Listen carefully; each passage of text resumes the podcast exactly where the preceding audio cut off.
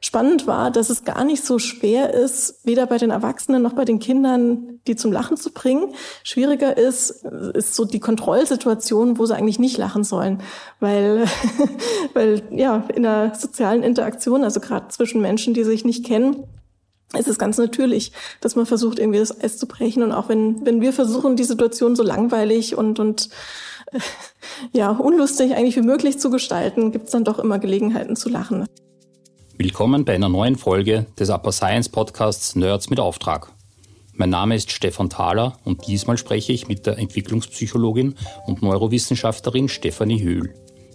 Sie untersucht derzeit, wie Lachen Menschen verbindet und welchen Einfluss das auf die Arbeitswelt, aber auch das Verhalten von Kindern haben kann.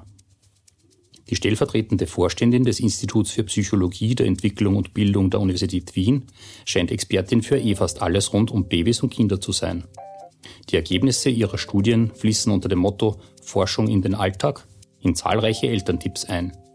Von der Dauer der Handynutzung über kindliche Wutanfälle in der Öffentlichkeit bis zum Dauerbrenner gesundes Essen. Viel Spaß mit der neuen Folge.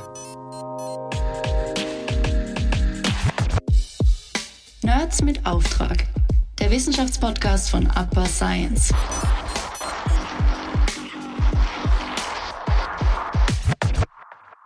Frau Hüll, besten Dank, dass Sie sich Zeit für uns nehmen. Wie sind Sie denn auf das Thema Lachen gekommen? Auf das Thema Lachen bin gar nicht ich selbst gekommen, sondern die äh, Carolina Pletti, die das Projekt ähm, leitet und jetzt als, als Postdoktorandin in der Arbeitsgruppe ist. Die hat sich dafür interessiert, die interessiert sich schon lange dafür, wie Kinder interagieren und kooperieren mit anderen. Also das ist auch ähm, ein wichtiges Forschungsgebiet von mir. Und sie hat mich kontaktiert, weil sie sich der, dafür interessiert hat, ähm, wie Kinder mit anderen Menschen sich synchronisieren, also wirklich in, im wahrsten Sinne des Wortes auf einer Wellenlänge einschwingen. Und sie hatte die Idee, dass ähm, gerade Lachen dafür ein sehr wichtiges oder nützliches Signal sein könnte. Und das fand ich ähm, total spannend und so sind wir dann ganz schnell ja auf einen Nenner gekommen, sind sozusagen auch auf einer Wellenlänge, haben wir uns gleich eingeschwungen und haben dann das Projekt ähm, geplant. Wie kann man sich das konkret vorstellen? Also es ist so, die Grundidee kommt eigentlich aus der Forschung mit Erwachsenen. Und zwar gibt es unheimlich viel Forschung dazu, wie Erwachsene miteinander kommunizieren und vor allem durch Sprache natürlich kommunizieren. Und das Spannende ist, äh, ähm, dass wenn wir uns miteinander unterhalten, dass ähm, unsere Gehirnaktivitäten den Rhythmus der Sprache sozusagen aufnehmen, widerspiegeln. Es gibt so eine gewisse ja, Resonanz. Und was da passiert ist, dass unsere Gehirnaktivitäten dadurch, dass sie sich einschwingen auf das Sprachsignal, das Sprachsignal verstärken können. Das heißt, es erleichtert uns, die Sprache wahrzunehmen und zu verstehen. Wenn jetzt zwei Personen im Gespräch miteinander sind und im Idealfall das beide machen, also beide ähm, aufmerksam sind und aufeinander eingehen, schwingen sie sich beide aufeinander ein sozusagen und dann funktioniert die Kommunikation auch besser. Ähm, das hat mich inspiriert, ähm, vor einigen Jahren schon zu schauen, ob wir das bei Kindern auch feststellen können, die natürlich noch keine erwachsene Sprachkompetenz haben, sondern die gerade noch dabei sind, sprechen zu lernen und Kommunikation zu lernen. Ähm, die Idee war, dass das vielleicht sogar ihnen helfen könnte beim Sprechen lernen und ja, dass, dass wir da vielleicht ja ganz interessante Unterschiede darin sehen können, wie Kinder mit ihren Eltern interagieren, mit fremden Personen oder auch mit Gleichaltrigen. Wie kann man sich das, konkret vorstellen mit Kindern als Forschungsteilnehmern, als Studienteilnehmerinnen? Das ist, äh, macht einen Riesenspaß. Wir, wir machen Forschung ja mit sehr kleinen Kindern, also wirklich vom, vom Babyalter bis so zum Vorschulalter zwischen drei Monaten und sechs Jahren, sagen wir mal so. Und mit denen machen wir ganz verschiedene Studien, je nachdem, was wir uns da inhaltlich anschauen die aber immer sehr spielerisch gestaltet sind und immer altersentsprechend. Also mit den jüngsten Babys, die hören sich dann vielleicht Musik an ähm, mit ihren Eltern oder die bekommen was vorgesungen oder einfach nur was gezeigt. Und mit älteren Kindern jetzt zum Beispiel in dieser in der Studie zum Lachen, die spielen dann eben mit Gleichaltrigen Spiele und ja äh, schauen sich was gemeinsam an oder unterhalten sich über Dinge. Also je nachdem, welche Altersgruppe wir da wieder einladen, haben wir dann ganz unterschiedliche Fragestellungen natürlich und auch ganz unterschiedliche Forschungsmethoden, die wir da durchführen. Für das Projekt Laughing Together äh, bringen Sie die Kinder dann zum Lachen. Richtig, ja, genau. Also das hat, ähm, ja, glaube ich, auch allen Beteiligten unheimlich viel Spaß gemacht. Wir haben tatsächlich angefangen erstmal mit, mit Erwachsenen, um zu schauen, ähm, wie so das, das äh, ganze Studien-Setup so funktioniert. Und äh, ja, gab, gab, gab viele auch Studierende ähm, bei uns, die dann mitgeholfen haben, lustige Tiervideos zu finden auf YouTube oder was auch sehr gut funktioniert, sind so, so, so äh, Spiele, Wortspiele, Madlibs, wo man dann unterschiedliche Worte in so einen Lückentext einfügt und äh, das Ganze wird dann sehr, sehr lustig. Also spannend war, dass es gar nicht so schwer ist, weder bei den Erwachsenen noch bei den Kindern, die zum Lachen zu bringen. Schwieriger ist, ist so die Kontrollsituation, wo sie eigentlich nicht lachen sollen, weil, weil ja in der sozialen Interaktion, also gerade zwischen Menschen, die sich nicht kennen, es ist ganz natürlich, dass man versucht, irgendwie das Eis zu brechen. Und auch wenn, wenn wir versuchen, die Situation so langweilig und, und äh, ja, unlustig eigentlich wie möglich zu gestalten, gibt es dann doch immer Gelegenheiten zu lachen. Das ähm, heißt, da müssen wir dann ganz genau uns anschauen, was die eigentlich gemacht haben und ob sie nicht auch gelacht haben, wenn sie eigentlich gar nicht lachen sollten. Was passiert, nachdem Sie die Teilnehmenden zum Lachen gebracht haben? Also wir, wir arbeiten da immer mit Paaren, äh, also mit, mit äh, zwei Personen, die sich vorher eben, wie gesagt, nicht kannten, entweder zwei Erwachsene oder zwei Kinder. Die bringen wir eben zum Lachen, zum Beispiel mit diesen lustigen Tiervideos. Und dann ähm, haben wir eine Phase im Versuch, wo wir bei den Erwachsenen einfach sagen, ja, den sagen wir eigentlich gar nicht viel, nur wir müssen jetzt kurz irgendwie den Raum verlassen und die sind dann so ein bisschen alleingelassen und, und dürfen sich einfach unterhalten und wir, wir schauen, was passiert, also ohne eine weitere Anleitung oder sowas. Uns interessiert dann, ob diejenigen, die vorher mehr gelacht haben, sich dann besser verstehen, ob sie dann vielleicht, ähm, ja, ob vielleicht die Kommunikation besser funktioniert und ob wir eben auf der neuronalen Ebene, wir messen auch die Gehirnaktivitäten, ob wir dann eben sehen, dass sich die Gehirnaktivitäten besser aufeinander einschwingen bei den Personen, die vorher gelacht haben, im Vergleich zu denen, die nicht gelacht haben. Und bei den Kindern ist eigentlich ganz ähnlich. Also die haben dann ähm, eine, eine Phase, wo wir ihnen gar nicht sagen, was sie machen sollen. Sie bekommen Spielzeuge an den Tisch, so ja äh, Spielzeugfiguren und wir schauen dann einfach an, ob die dann miteinander spielen, ob sie miteinander sprechen und auch da, wie sich die Gehirnaktivitäten möglicherweise aufeinander einschwingen oder nicht. Mhm. Das heißt, auch bei den Kindern werden die Gehirnaktivitäten gemessen. Ja, genau. Ja, ganz ähnlich wie bei den Erwachsenen auch. Wie funktioniert das? Ähm, in der Studie benutzen wir da die funktionelle Nahinfrarotspektroskopie. Das ist ein Verfahren, ähm, das tatsächlich mit Infrarotlicht arbeitet. Ja, also das kann man kennt man vielleicht oder kann man auch ausprobieren, wenn man sich eine Taschenlampe an die Hand hält, dass da äh, man so das, das so rot durchscheint. Also man kann im Prinzip Infrarotlicht geht durch ähm, Körpergewebe durch. Und das Spannende ist, ist, dass je nachdem, mh, wie aktiv das Gehirn ist in einem bestimmten Bereich, werden unterschiedliche ähm, Frequenzen von dem Licht absorbiert. Das heißt, wir sehen quasi, wenn wir ähm, Infrarotlicht losschicken und dann wieder ähm, auffangen an einer, äh, an einer benachbarten Stelle, sehen wir, ob die darunterliegende Gehirnregion, ob die aktiv ist oder nicht. Also es ist ein ganz ähm, schönes Verfahren, weil es einfach nur mit Infrarotlicht arbeitet. Wir müssen ähm, den Kindern dafür auch nur im Prinzip so, so eine Art Badekappen aufsetzen, wo so eben diese, diese ähm, Optoden nennt sich das, befestigt werden. Also das sind die äh, Infrarotlicht ausstrahlen und dann die Detektoren, die das Infrarotlicht wieder auffangen. Und ja, ansonsten können sich die Kinder da eigentlich relativ frei damit bewegen. Ja, das heißt, äh, die haben da jetzt keine weiteren Einschränkungen, außer halt diese Mütze auf dem Kopf, was natürlich auch wieder lustig ist. Also auch für die Studie ganz förderlich. Und ja, bei den Erwachsenen funktioniert es ganz genauso. Das heißt, über die Sauerstoffsättigung sehen wir im Prinzip, ähm, wie aktiv das Gehirn ist und können dann auch sehen, ob zwei Gehirne ähnlich aktiv sind oder nicht. Also das ist gemeint mit auf einer Wellenlänge schwingen, ob die ähm, ähnliche Aktivitätsmuster zeigen oder nicht. Zu den Studienteilnehmerinnen und Teilnehmern kommt Höhl über verschiedene Wege.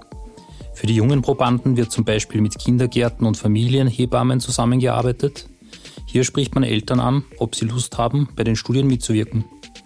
Außerdem gibt es auf diversen Social-Media-Kanälen Fun Facts über die Kinderentwicklung.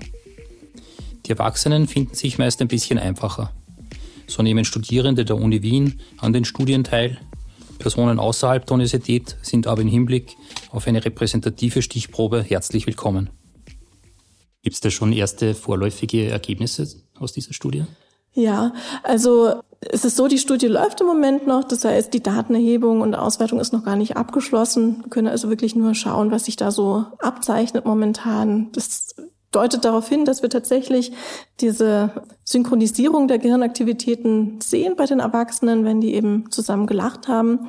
Aber der Effekt scheint ähm, dann nicht die ganze Phase des Versuches über anzuhalten, sondern eher relativ kurzfristig. Aber wie gesagt, das müssen wir noch schauen, ob sich das dann bewahrheitet sozusagen, ob, ob, diese, ähm, ob dieser Befund wirklich robust ist, wenn wir die ganzen Daten vorliegen haben. Und ja, mit den Kindern haben wir jetzt gerade erst angefangen. Da können wir jetzt also noch gar nichts dazu sagen, was da rauskommen wird. Mhm. Wie kurzfristig ist kurzfristig? Was kann man sich da ungefähr vorstellen? Ähm, also im Moment zeichnet sich so ab, dass wir so ein paar Minuten lang diesen ähm, Effekt des Lachens sehen. Aber wie gesagt, müssen wir noch schauen, wie sich dann die Ergebnisse darstellen, wenn wir die ganze Studie fertig abgeschlossen haben. Mhm. Das könnte heißen, wenn ein Projektteam zusammenkommt und vorher gemeinsam lacht, dass es dann produktiver oder kooperativer ist? Das werden wir tatsächlich uns anschauen. Also na gut, ähm, zum einen muss man noch unterscheiden, das Projektteam, das würde ja meistens aus Leuten bestehen, die sich schon kennen, wo also schon eine Beziehung besteht. Das werden wir uns tatsächlich auch noch anschauen, ob es einen Unterschied macht, ob sich die Personen vorher schon kennen oder nicht, ja, also ob, ob sie befreundet waren oder nicht. Das haben wir jetzt noch nicht angefangen, das ist aber, aber geplant im Projekt. Dann ist es natürlich eine Gruppensituation, was wiederum anders sein könnte als diese Paarsituation in Anführungszeichen, wo also nur zwei Personen interagieren. Und ähm, dann ist es tatsächlich so, dass wir uns bei diesen Paaren nicht nur diese Unterhaltung dann anschauen, sondern auch, wie die kooperieren später und auch wie prosozial sie zueinander eingestellt sind. Aber ähm, auch das müssen wir im Moment ja einfach noch abwarten, was dann die Ergebnisse zeigen werden. Wird aber sicher interessant sein. Mhm. Und bei den Kindern könnte das bedeuten, dass sie besser miteinander klarkommen. Ja, bei den Kindern schauen wir uns ganz ähnliche Dinge an. Also auch die bekommen dann so eine spielerische Kooperationsaufgabe, wo wir uns dann anschauen, wie sie zusammen ja äh, so Türme bauen und wir schauen uns auch da an, wie wie ähm, sehr sie einander dann hinterher mögen und was abgeben und solche Dinge. Ähm, also auch da schauen wir uns eigentlich ganz ähnliche Dinge an wie bei den Erwachsenen, nur ein bisschen spielerischer. Sie haben ja schon in einigen Projekten erforscht, inwieweit sich die Gehirnaktivitäten angleichen, etwa beim Sprechen, Spielen oder auch bei Körperkontakt. Wo war denn dieser Effekt am ausgeprägtesten? Was sich in all unseren Studien bisher gezeigt hat, ist, ähm, dass wir dann eine Angleichung der Gehirnaktivität haben, wenn wir wirklich aufeinander eingehen und wirklich ja äh, aufmerksam sind und ähm, uns miteinander beschäftigen. Ja. Also in der Studie mit dem Körperkontakt zum Beispiel haben wir Babys getestet und ihre Mütter, die sehr klein waren, die waren ähm, vier bis sechs Monate alt. Und da haben wir gesehen, dass die Angleichung der Gehirnaktivitäten dann besonders groß waren, wenn die Mütter sich direkt mit den Babys beschäftigt haben, im Vergleich ähm, zu einer Situation, wo die Babys und die Mütter gemeinsam was auf einem Bildschirm geschaut haben zum Beispiel. Ja, also obwohl äh, im Prinzip der, der Wahrnehmungseindruck ja sehr viel ähnlicher ist, wenn man das Gleiche sieht, ja, ähm, die Gehirnaktivität ist dann ähnlicher, wenn wir aufeinander eingehen und miteinander direkt von Angesicht zu Angesicht kommunizieren. Und äh, genau in der Studie haben wir dann auch gefunden, dass der Effekt, also dass es dann besonders ausgeprägt war, wenn die Mütter viel liebevolle Berührung gezeigt haben. Und wir denken, dass gerade in der ganz frühen Entwicklung Berührung auch ein ganz wichtiger Kommunikationskanal ist, bevor eben die Kinder ähm, wirklich sprechen können. Aber auch in der jungen Altersgruppe können wir beobachten, dass es solche sogenannten Protokonversationen gibt. Die hören sich so ein bisschen an wie ein Gespräch. Ähm, man kennt es, ne? Also Mutter oder Vater ähm, sagt irgendwas und das Baby brabbelt zurück und dann wird wieder geantwortet darauf. Und dann geht es so hin und her und es wirkt so ähm, wie, eine, wie eine erwachsene Konversation, wie ein Gespräch, aber es ist natürlich auf Seiten der Babys noch nicht sprachlich und die verstehen auch noch nicht, was gesagt wird. Aber sie üben da äh, sozusagen die, die Muster der erwachsenen Kommunikation. Ähm, und das ist ganz interessant. Auch da haben wir gefunden, ganz ähnlich wie bei ähm, älteren Kindern, dass wenn es da häufige Wechsel gibt in der Kommunikation, also wirklich aufeinander geantwortet wird und aufeinander eingegangen wird, dass wir dann auch eine höhere Angleichung der Gehirnaktivitäten sehen, schon bei den ganz Kleinen. Ja, das heißt, die Babys sind da auch nicht nur passiv darauf angewiesen, dass irgendwie die Eltern äh, sich mit ihnen beschäftigen, sondern die machen da wirklich aktiv mit. Ja, weil so ein Gespräch ist natürlich immer da gehören zwei Seiten dazu. Und äh, das sehen wir eigentlich auch oft in unseren Daten, dass äh, die Kinder da wirklich ganz aktiv daran beteiligt sind, dass sie von anderen lernen und mit anderen kommunizieren. Mhm. Beim Spielen gibt es ähnliche Effekte? Also wenn man nebeneinander spielt oder miteinander, macht das einen Unterschied? Ja, das macht einen Unterschied. Ähm, da hatten wir eine Studie auch mit ähm, mit Kindergartenkindern, die waren fünf Jahre alt und äh, die haben wir gemeinsam mit ihren Vätern oder ihren Müttern so Tangram-Puzzle lösen lassen. Das äh, sind diese Holzfiguren, aus denen man so Formen äh, zusammensetzen kann, was für die Kleinen im Alter relativ herausfordernd ist. Und in der Studie war es so, dass sie entweder diese Tangram-Puzzle gemeinsam mit ihrem Vater oder ihrer Mutter gelöst haben oder eben jeder für sich allein. Und auch da haben wir gesehen, dass wenn sie es gemeinsam gemacht haben, dass wir dann äh, eine höhere Angleichung der Gehirnaktivität sehen im Vergleich zu, wenn das eben jeder für sich macht. Also auch da diese, dieses gemeinsame Spiel und diese gemeinsame Kooperation war da ganz entscheidend. Was da vielleicht noch interessant war, ist, dass wir so einen ähm, Unterschied gefunden haben zwischen den Vätern und den Müttern. Also beide haben diese, diese Angleichung der Gehirnaktivität mit ihren Kindern ähm, gezeigt. Das, das gab keinen Unterschied. Aber bei den Müttern haben wir gesehen, dass ähm, wir ganz gut sehen konnten auf der Verhaltensebene, was damit zusammenhängt. Also ob zum Beispiel Mutter und Kind aufeinander reagiert haben oder auch wie aktiv das Kind eben in dieser, dieser Kooperationssituation dabei war. Bei den Vätern haben wir diese Zusammenhänge nicht gesehen, aber beim, bei den Vätern haben wir gesehen, dass es einen Unterschied gemacht hat, ob die sich sehr stark mit ihrer Rolle als Vater identifiziert haben. Also das waren dann die Väter, die eine höhere Angleichung der Gehirnaktivität mit ihren Kindern gezeigt haben. Also auch da äh, ja, ähm, sehen wir eigentlich ja ganz ganz spannende Effekte, die immer darauf hindeuten, je mehr ich ähm, dabei bin, je mehr ich eingehe, je, je wichtiger mir diese Interaktion ist, desto eher sehe ich diese Angleichung der Gehirnaktivitäten. Ihre Forschungsergebnisse fließen ja auch in den Alltag ein. Es ist, sind ja online Elterntipps zu finden mhm. ähm, zu allen möglichen Bereichen von Handyzeit, äh, kindliche Wutanfälle in der Öffentlichkeit bis zum Dauerbrenner gesundes Essen. Mhm. Ähm, ist das auch ein, ein spannender Nebeneffekt, dass Ihre Forschung direkt zu, zu Empfehlungen, zu Tipps führt? Ja, das hoffe ich, das hoffe ich auf jeden Fall.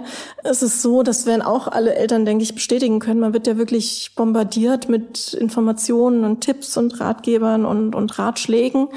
Und ganz vieles davon, was man so findet in den sozialen Medien oder auch in klassischen Medienbüchern, ist ähm, nicht unbedingt forschungsbasiert, ja, sondern ja Menschen überlegen sich Dinge oder, oder schreiben irgendwie über ihre eigenen Erfahrungen, was ja auch völlig okay ist und legitim ist. Aber es gibt so spannende und wichtige Forschung, ähm, aus der wir ganz viel lernen können und, und ableiten können und die, ähm, wo ich wo ich dann auf der anderen Seite immer das Gefühl habe, das erreicht dann gar nicht immer so die Öffentlichkeit. Deswegen ist uns das ein ganz großes, wichtiges Anliegen, dass wir versuchen, Forschungsergebnisse auch zu kommunizieren und so zu verpacken, dass es ähm, ja dann wirklich auch im Alltag angewendet werden kann, dann nicht nur bei den ähm, Forschungsartikeln bleibt, die dann in irgendeinem Fachjournal oder so veröffentlicht werden. Hilft das auch bei den eigenen Kindern? Auf jeden Fall, ja.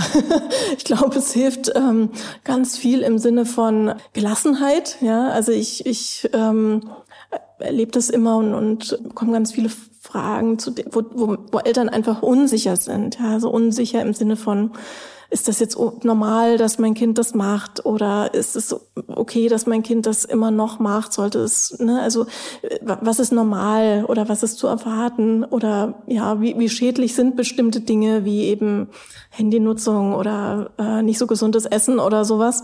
Und ähm, ich glaube, da die Forschung den größeren Kontext zu kennen, ähm, kann dann schon zu ein bisschen mehr Gelassenheit führen. Und idealerweise führt es dazu, dass man am Ende des Tages doch öfters mal einfach auf das eigene Bauchgefühl auch vertraut. Welche hilfreichen Tipps gibt es zum Beispiel bei den äh, kindlichen Wutanfällen? In der mm. Öffentlichkeit? Oh ja, ja, genau. Ähm, Thema Gelassenheit, ja. Also zu den Wutanfällen ähm, finde ich den wichtigsten Tipp, sich einfach vor Augen zu führen, dass das zur gesunden Entwicklung dazugehört und völlig normal ist, auch wenn das ähm, Umstehende vielleicht nicht immer so sehen oder nicht mehr so wissen von den eigenen Kindern, wer weiß. Das Schlimmste ist immer, wenn man dann irgendwie so ähm, kritisch beäugt wird, als, als ähm, würde das Kind da jetzt irgendwas Schlimmes machen. Dabei macht es etwas, was ganz normal ist. Ja. Kinder in dem Alter so zwischen anderthalb und drei Jahren werden ja immer autonomer, die wollen immer mehr selbst machen, die werden mobiler und wollen die Welt entdecken. Und zwangsweise treffen sie dann halt immer wieder auf Grenzen, ja, Dinge, die äh, sie nicht dürfen, Dinge, die sie nicht sollen, irgendwas, was gefährlich ist oder so. Und natürlich müssen Eltern dann ja diese diese Grenzen setzen und so kommt es zur Frustration bei den Kindern und zu diesen Wutanfällen. Gleichzeitig sind die Kinder in dem Alter noch nicht in der Lage, ihre Emotionen selbst zu regulieren und in den Zaun zu halten. Das heißt, da brauchen sie die, die ähm, erwachsenen Bezugspersonen, man spricht da von einer Co-Regulation. Und das ist was ganz Normales, ganz, ähm, ganz äh, Wichtiges auch von den Kindern, für die Kinder dann von der Co-Regulation hinzukommen zur Selbstregulation. Das passiert nicht von selbst und das bringen die Kinder, damit sind sie nicht, damit kommen sie nicht auf die Welt, das bringen die Kinder nicht einfach mit, sondern das ist ein Lernprozess, zu dem eben diese Wutanfälle auch dazugehören. Das heißt, ähm, wenn man sich darüber bewusst ist, in der Situation ist es natürlich trotzdem anstrengend und schwierig. Aber ja, das Bewusstsein dafür zu haben, dass es eben wichtig ist für das Kind, ähm, durch diese Phase durchzukommen und dadurch dann auch Schritt für Schritt zu lernen, mit den eigenen Emotionen klarzukommen. Ich, ich denke, das ist äh, ja zumindest gut zu wissen und dann kann man vielleicht auch irgendwelche kritischen Kommentare eher belächeln oder ähm, ignorieren, guten Gewissens. Gab es einen bestimmten Auslöser zur Forschung mit Kindern? Wollten Sie das immer schon oder hat sich das einfach so ergeben? Das hat sich eigentlich schon im Studium ergeben, dass ähm, ich das unheimlich spannend fand. Also ich fand schon immer, ähm, ich habe Psychologie studiert und da fand ich schon immer Sozialpsychologie wahnsinnig spannend, also wie Menschen miteinander umgehen und einander verstehen solche Dinge. Gleichzeitig fand ich Gehirn, ähm, ähm, Gehirnentwicklung unheimlich spannend und generell die, die kognitiven Neurowissenschaften. Und ja, im Studium auch durch die Arbeitsgruppen, die es äh, da an meiner Uni in Heidelberg habe ich studiert gab, ähm, hat sich dann schnell rauskristallisiert, dass sich eigentlich ja in der in der frühen Entwicklung am allermeisten tut in in beiden Bereichen, sowohl die Gehirnentwicklung als auch das Sozialverhalten und das soziale Denken entwickelt sich unheimlich schnell und wir verstehen davon eigentlich bisher nur einen Bruchteil. Das heißt, da waren einfach für mich ähm, ja ganz große Forschungsfragen und ganz spannende Bereiche, die noch ziemlich ähm, ja noch ziemlich wenig erforscht waren. Deswegen hat mich das eigentlich schon im Studium und dann auch in der, in der Promotionsphase ähm, wirklich fasziniert. Haben Sie das Heranwachsen der eigenen Kinder anders beobachtet als Entwicklungspsychologin? Ob ich das anders beobachtet habe? Ähm, ja, vermutlich. Hm, muss ich mal überlegen. Also ich denke, es ist, wenn man die eigenen Kinder begleitet beim Heranwachsen, gar nicht so schlecht zu wissen, welche ähm, ja, Meilensteine und welche Phasen es so gibt. Also auch wieder ne, auf das Thema Gelassenheit zurückzukommen, einfach zu wissen, dass es diese Phase der ähm, schwierigen Emotionsregulationen gibt, wo es dann eben Wutanfälle gibt oder so. Oder auch ungefähr zu wissen, wie die Sprachentwicklung abläuft und ähm, was so, was so, ja, einfach in bestimmten Lebensphasen auch zu erwarten ist, glaube ich, ist, ist ganz nützlich und ist auch, warum wir eben versuchen sehr viel über diese Forschungsergebnisse auch zu kommunizieren. Aber trotzdem, ne, jedes Kind ist sehr individuell und auch, ich habe zwei Kinder, ähm, auch da ist immer wieder faszinierend, wie unterschiedlich die Kinder doch auch sind und wie sie einen doch ähm, hin und wieder auch einfach überraschen. Frau Höhl, herzlichen Dank für das Gespräch. Sehr gerne, danke. Miteinander lachen, sprechen oder spielen. Vieles deutet darauf hin, dass sich unsere Gehirnaktivitäten dadurch zumindest für kurze Zeit synchronisieren und es positive Effekte gibt. Aufeinander eingehen und sich mit dem Gegenüber beschäftigen, egal ob bei Kindern oder Erwachsenen, könnte also mit kleinem Aufwand große Wirkung zeigen. Bis zum nächsten Mal bei Nerds mit Auftrag.